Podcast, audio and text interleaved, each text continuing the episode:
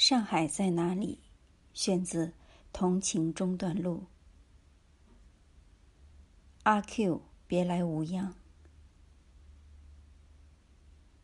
车迟公路，上海就正式扑面而来。虹桥离市中心远，地处西郊，却是餐馆连连。想见前几年饮食行业大发利市。一时男女老少，谁都想开店当老板。中国真的是美食国吗？是饕餮之邦吗？富到了家里不煮饭，天天何地光临餐馆大快朵颐吗？古谚“民以食为天”，是指免于饥馑；而线下的歪风是“利以天为食”。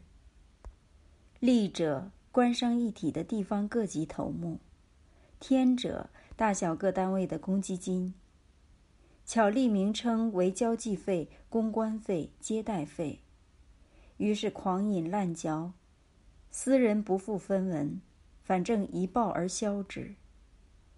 餐馆老板敲得好竹杠，餐客认为价钱越贵越足耸听闻，得人心。外国商贾和旅客都看傻了眼，中国人吃得如此豪奢，可见人人富可敌国。自前几年起，海外不断风闻此类消息，且见侨民垂涎之态可掬。这种吃的神话、吃的符号，还不容易解构吗？可叫做新一轮的醉生梦死。快乐的蝗虫，好景是不长的。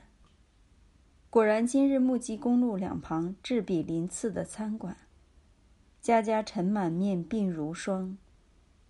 挪用公款、大吃大喝的风气一受阻滞，餐馆生意抖落，薄利也不能支撑，关门散伙，招牌油漆剥落，懒得拆除。时值早晨七点半。却有西风残照、汉家陵阙之感。此情此景虽然荒唐，还不算透顶。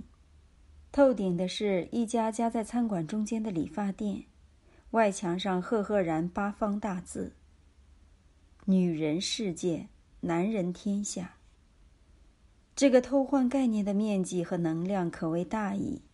唯物史观阶级斗争一下子转为唯性史观。男女霸权，此八方径尺的白底黑字，竟能上墙暴露于光天化日交通要道之边。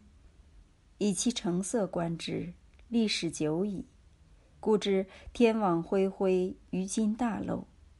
智联的那个才子未必是发廊老板，此人向来在女人那里吃足了亏，还想扳回面子。阿 Q 大有长进。这个不具名的作者是小，这个公开的现象是大。当今上海之为上海，此一棒喝，仅如教。